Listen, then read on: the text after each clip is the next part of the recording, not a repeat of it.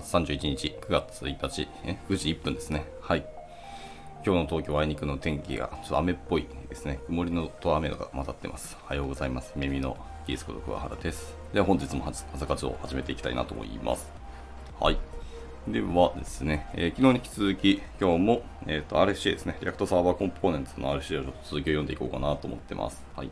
まあ、ちょっと今日で頑張って終わらせていきたいなと思ってますので、はい。行きましょう。えっ、ー、と、昨日までで、えー、 open、なんだっけ、 detailed design ですね、え、ー、と、詳細な設計のところの話の、えっ、と、 naming、convention for Server Client Components とこまで読んだので、え続いて、え open areas of research っていうやつところまで、え行っていきたいと思います。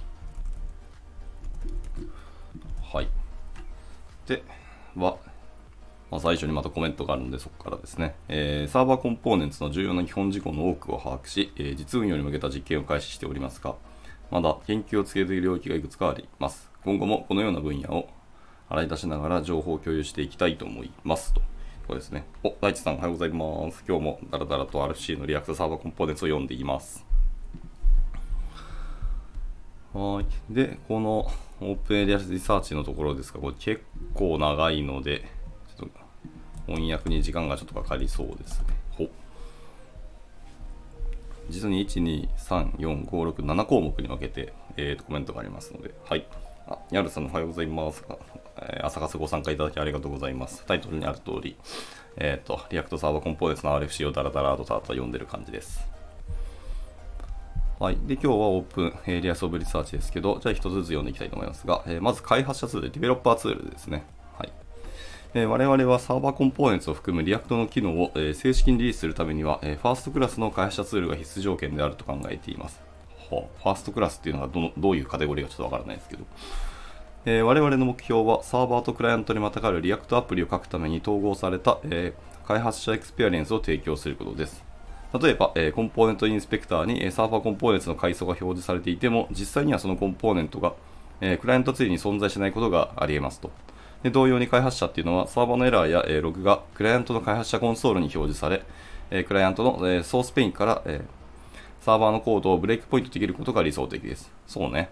まあ、サーバーコンポーネンツっていうのを作って、サーバー側に処理を押し付けたけど、まあ、できれば僕らはあのフラフロント側の方でログとかエラーが見れた方がやっぱりいいですよね。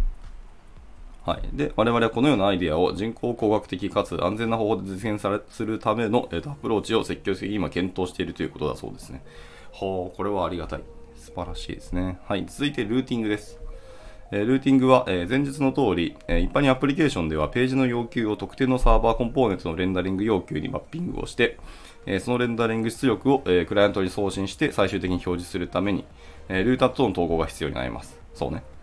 で、えーと、最初のリリースではサーバーコンポーネンツを1つまたは複数のフレームワークに統合することを計画していて、え、そのフレームワークというのは、え、他のルーティングの統合方法のガイドとして機能します。この最初のフレームワークの統合の一部として、え、ルーティングがどのように機能するかの、え未解決の問題を探りますと。はい。この言ってる1つまた複数のフレームワークに統合するっていうことですけど、このフレームワークっていうのは何を指しているのかちょっと未だに分かってなくてですね、僕が。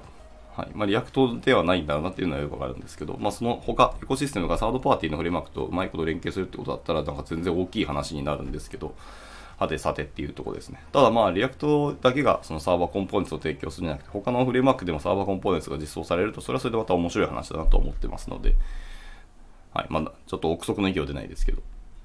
はい。では続いてバンドリングですね。えー、バンドルは、えー、ですね、サーバーコンポーネンツっていうのは、クライアントが CDN などの静的リソースサーバーから適切なバンドルを取得するために必要な全てのメタデータを含む、えクライアントコンポーネントを動的に送信できなければなりません。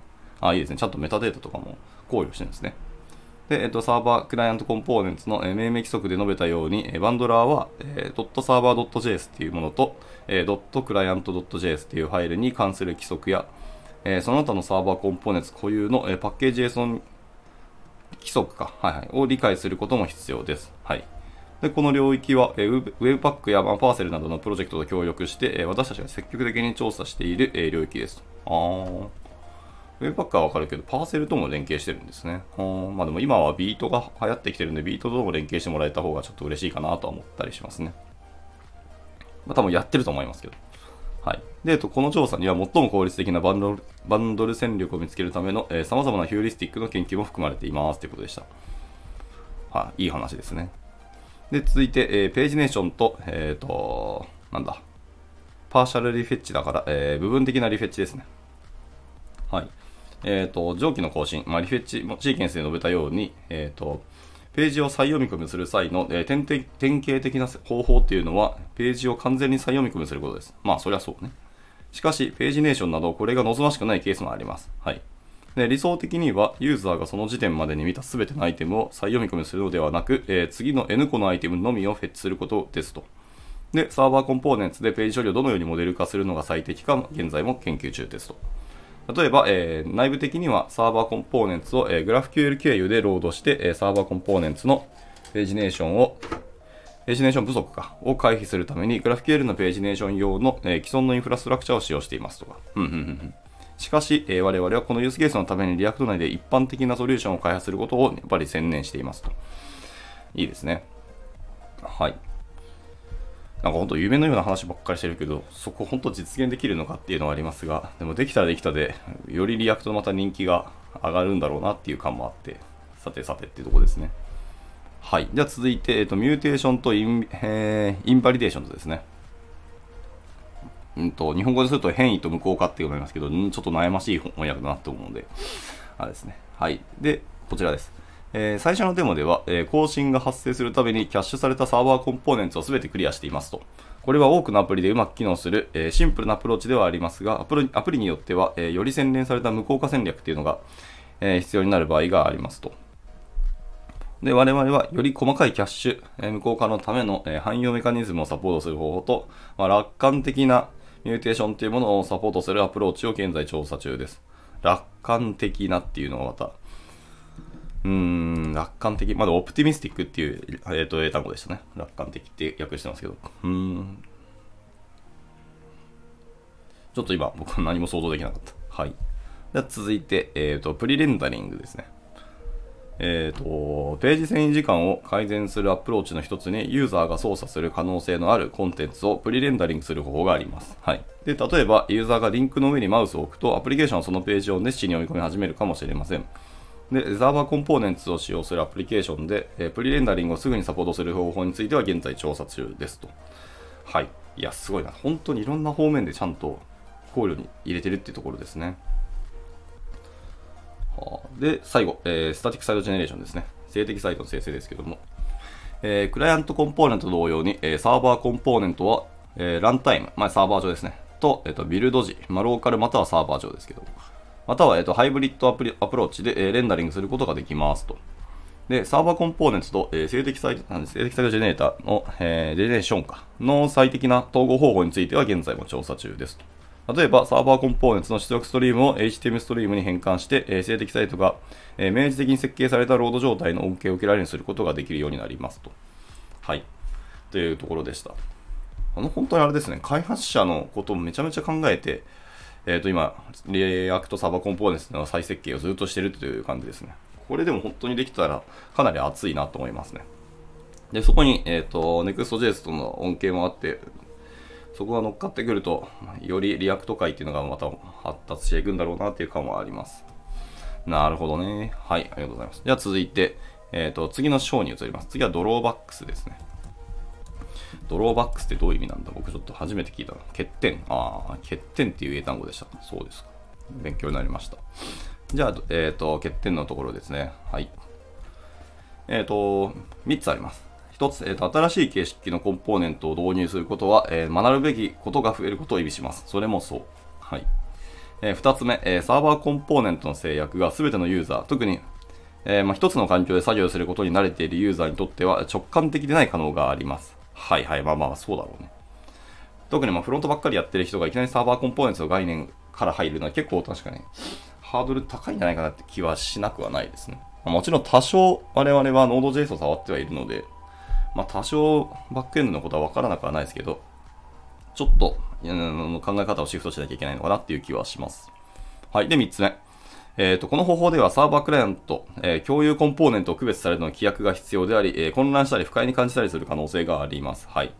まあ、この規約もちょっとね、 React チームが考えてくれたらすごく嬉しいなと思いつつ、まあでも結果現場ではどういう風に使うかっていうのはやっぱりあの我々で考えていけなきゃいけないので、はい、より最初のあれですね、設計で時間を使ったりする可能性ありますし、あの工数見積もりするときもちゃんと、あのー、時間を取らなきゃいけないなっていう感じはありますね。ただ、えー、導入してあまりあるあのメリットはある気がするので、まあ、えー、いきなりドーンとじゃあやりましょうっていうのは結構勇気いるかもしれないですけど、まあ、ちょっとずつちょっとずつ、あの段階的に導入できればなっていう気はします。はい。ので、まあ、そんな言うほど大きい欠点ではなかったなって感じはしましたね。はい。で、続きまして、えっ、と、オルタネイティブですね。はい。まあ、大体っていう英単語ですけど。では次はそこです。えっ、ー、と、大体ですけども、えー、本提案に対する様々な代替代替案を検討しましたと。はい。えー、これが5点あります。えー、1つは、えー、クライアントオンリーレンダリングですね。クライアントのみのレンダリング。もちろん、えー、2, 点2点目ですね。えー、その逆、サーバーのみのレンダリングですね。はい。 server only rendering。で、続いて server side rendering。えー、次 static site generation で、最後 AOT コンパイルですね。はい。この5つを一応代替案としては検討していますと。で、えこれらのアプローチはいずれも、え本提案のメリットを実現するものであり、多くのアプリケーションがこれらのアプローチを取り入れることによって、えなおメリットを享受できると考えていますと。しかし、どの手法も単独では本提案が実現する開発者の使いやすさとか、ユーザーの使いやすさ、機能の組み合わせを達成するには十分ではないよっていうふうには言ってますね。うん、まあまあそうだろうなって感じはありますので、これがどうなるのかっていうのは気になるところであります。はい。ただ、確かこの提案、続きがあるらしいので、その続き見てみたらまたちょっと違うかもしれないですけどね。はい。では続いて、えー、 adoption strategy です。で、えー、 adoption strategy、adoption ってなんだっけ？えー、採用か、はの戦略ですね。じゃあ採用戦略のところです。えー、前述の通り、 Server Components を使用するにアプリケーションのルーティングシステムとかバンドルソフトとの統合が、えー、必須ですと。で、コミュニティがこの仕組みを理解するために、私たちはまず一つまた複数のフレームワークに Server Components のサポートを追加することに焦点を当てます。あ、なるほど。これはサードパーティーのやっぱりフレームワークの話をしてますね。で、それ、え React チームをいくつかピックアップしたフレームワークに Server Components のサポートを追加することを、多分お話をしてるみたいな話をしてると思ってます。はい。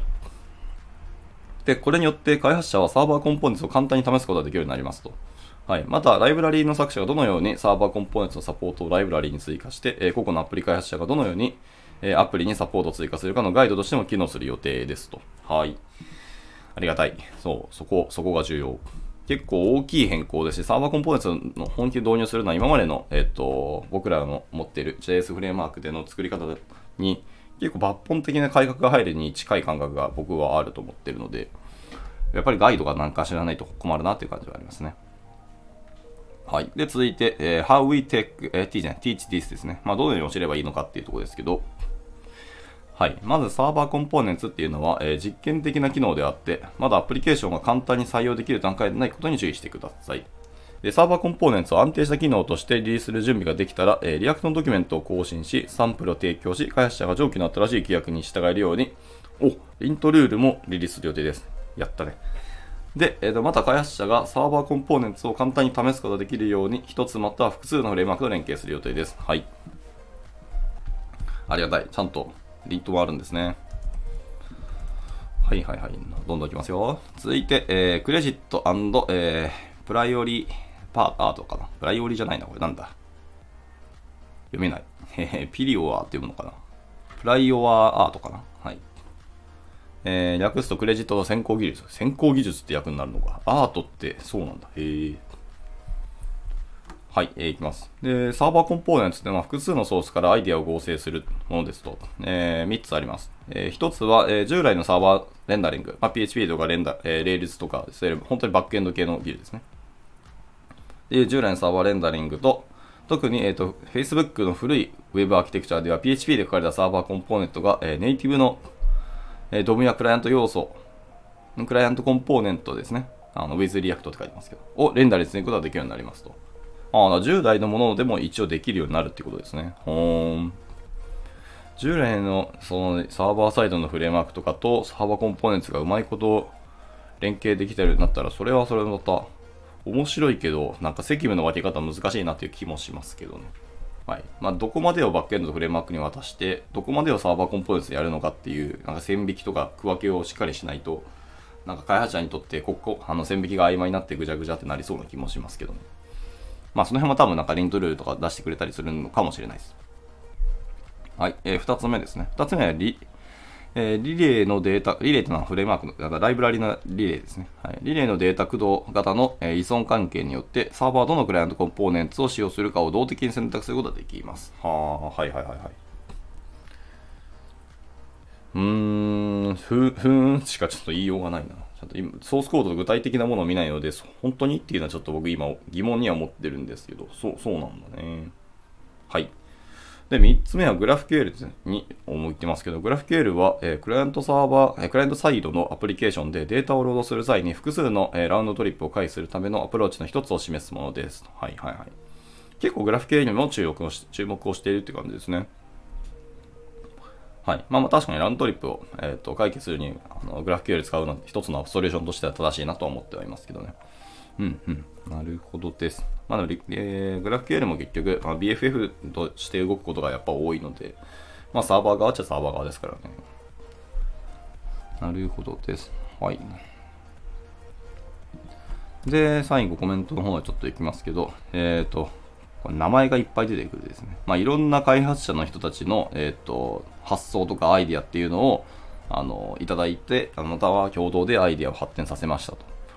でさらに、えー、同じようにいろんな人たちの、えーと、サーバーコンポーネンツの最初の製品統合っていうのをあの今内部であの絶賛開発をしていて、まあ、設計について実質的なフィードバックを提供してくれましたと。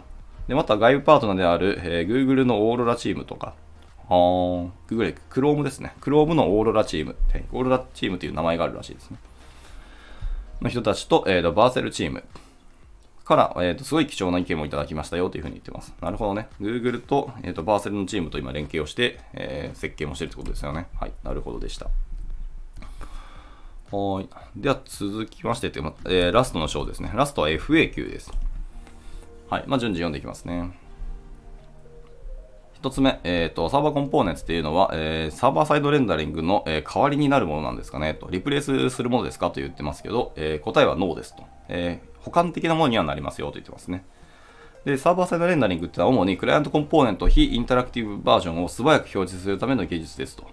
はい。で、最初の HTML がロードされた後、えそれらのクライアントコンポーネントをダウンロードして、パースして、実行するコストがまだまだ必要ではありますよと言ってますので、はい。ああ、なるほど。あくまで保管関係だっていうことですね。はい、続いて、えっ、ー、と、GraphQL の、えー、置き換えか、あ、すみません、もう一個コメントありましたね。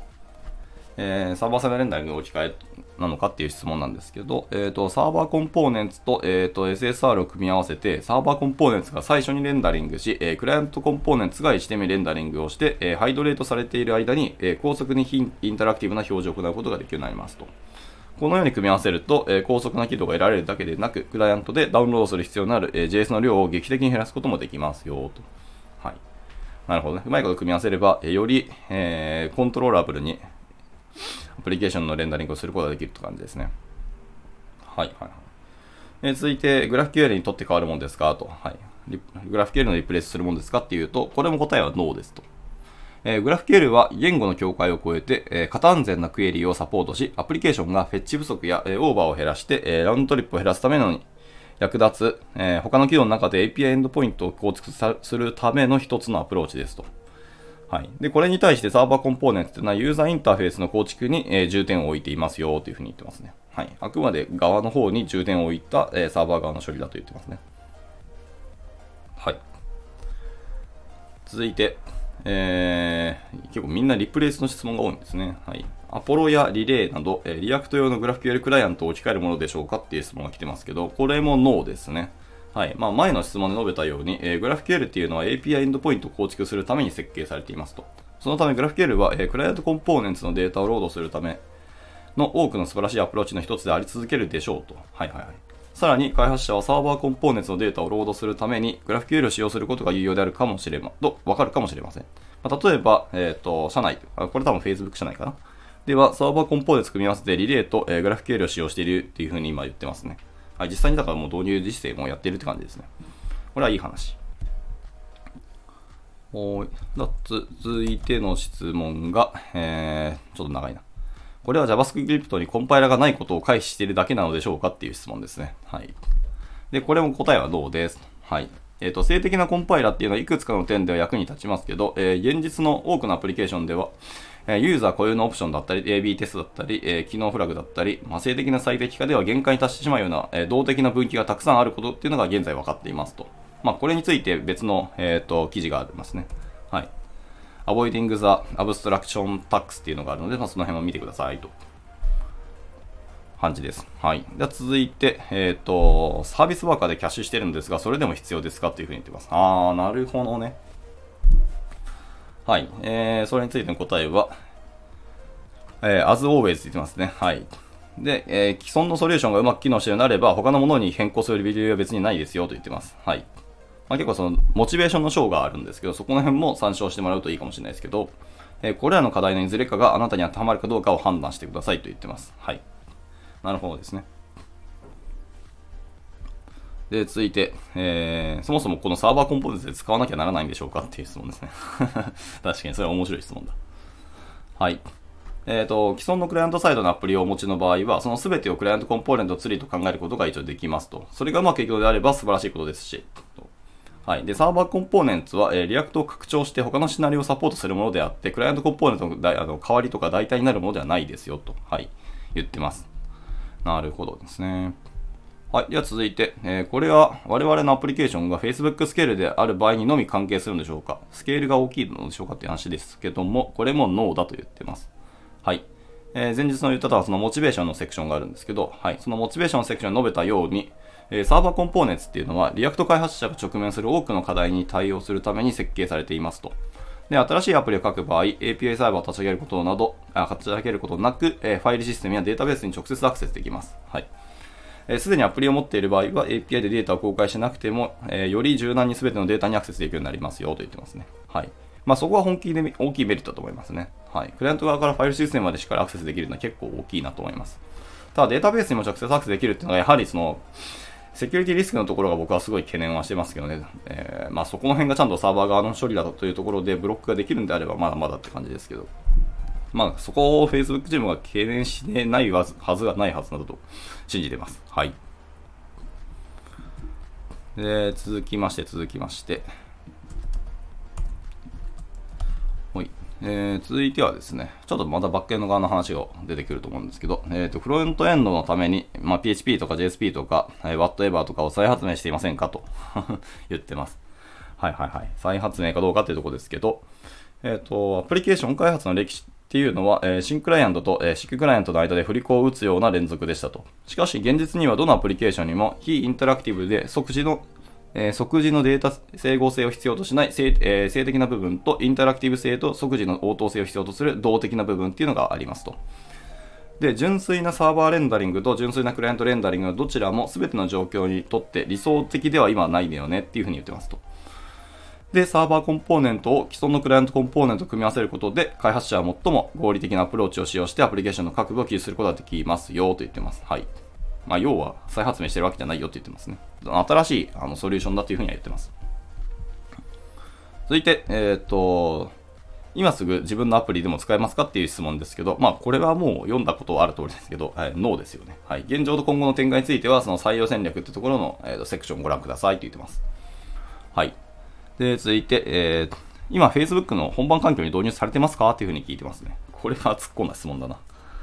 はい。えっ、ー、と、答えですけど、えー、少数のユーザーによる単一ページでの実験をすでに実施していて、えー、有望な結果が得られていますと。すでにプロダクトコードのサイズが約30%削減されているっていう実績もありますと。で、サーバーコンポーネンツで設計されたアプリでは、当初で、当初はもっと節約できると、え期待していますと言ってますね。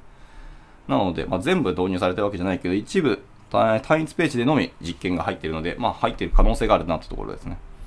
はい。